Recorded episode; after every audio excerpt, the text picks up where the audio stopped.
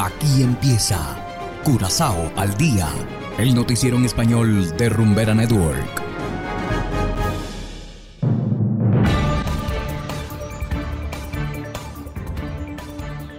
Muy buenas tardes, estimados oyentes de Rumbera Network 107.9 FM. De igual manera saludamos a quienes nos escuchan en formato podcast a través de noticiascurazao.com. Hoy es miércoles 30 de marzo de 2022 y estos son los titulares. Primer ministro Pisas analiza oportunidades de inversión con Al Haptor Group. Capturan caimán de 3 metros de largo en Dam Preto. Universidad de Curazao con serios problemas de mantenimiento.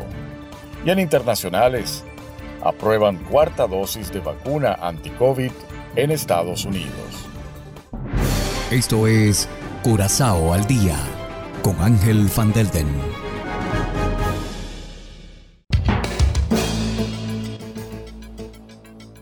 Empezamos con las noticias de interés local.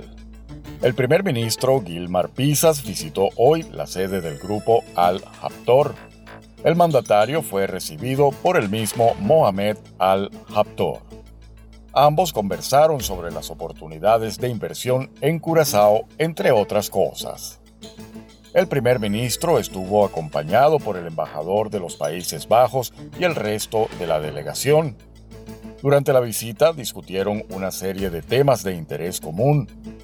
El grupo Al-Haptor se fundó en 1970 Comenzó como una pequeña empresa de ingeniería y ahora se ha convertido en uno de los conglomerados más grandes de la región con intereses en los sectores hotelero, automotriz, inmobiliario, educativo y editorial. PISA se encuentra en el Medio Oriente para participar en la Expo Dubai 2020 con la intención de explorar oportunidades de inversión de los Emiratos Árabes.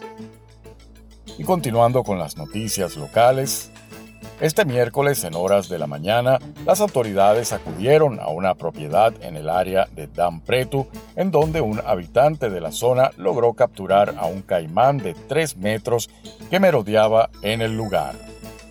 Se sospecha que el animal ha matado a varios perros de los alrededores.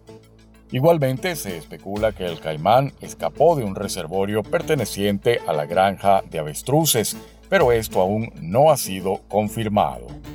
Un equipo de expertos acudió al lugar para transportar al animal a un lugar seguro. Y seguimos con las noticias. La Universidad de Curazao está luchando para solucionar varios problemas relacionados al mantenimiento de sus instalaciones. El atraso se debe a la falta de fondos. El techo de la biblioteca tiene láminas de asbesto, de las cuales algunas se han desprendido ya. Las tuberías de agua están tan calcificadas que ya casi es imposible que fluya el vital líquido.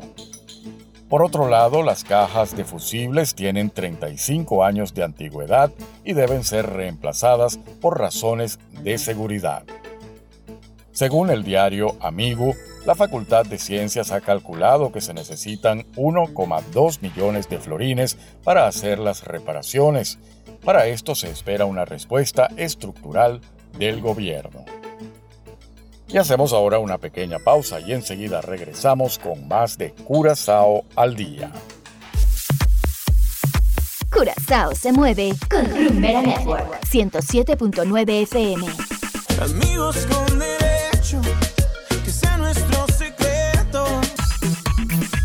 darle rumba a tu vida. Rumbera Network 107.9 FM.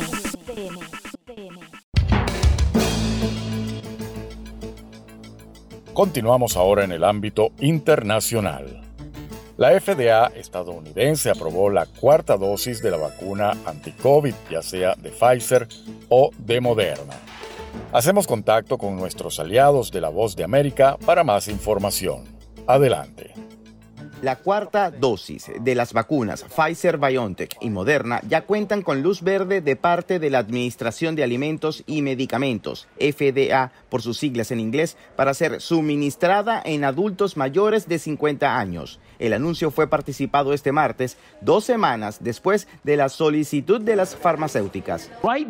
En este momento se recomienda una cuarta inyección para personas con inmunodepresión grave. Otras naciones como el Reino Unido lo han recomendado para personas mayores y también para personas inmunocomprometidas aquí en este país. De hecho, el ente regulador aprobó el segundo refuerzo de ambos fármacos para mayores de 12 años inmunocomprometidos con Pfizer y con Moderna para personas con más de 18 años bajo la misma condición. Se espera la autorización final de los CDC. Esto ocurre al tiempo en que en Europa los nuevos casos se incrementan. Sabemos que los casos fluctuarán aquí en el país. Si mantenemos nuestra preparación cada vez mejor, no tiene por qué ser motivo de alarma como lo fue antes. Sabemos qué herramientas necesitamos para combatir el virus.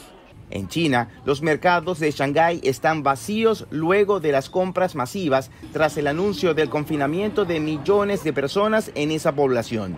Durante las últimas tres semanas, las autoridades de la nación asiática han restringido diversas ciudades para contener el incremento sostenido de nuevas infecciones. El centro financiero chino contabilizó este lunes la cifra récord de 3.500 contagios. El cierre está previsto hasta el próximo viernes. José Pernalete, Voz de América. Y de esta manera llegamos al final de Curazao al Día. Trabajamos para ustedes Saberio Ortega en el control técnico y ante los micrófonos Ángel Van Delden. Tengan todos una feliz tarde y será hasta la próxima. Aquí termina Curazao al Día, el noticiero en español de Rumbera Network. 107.9 FM.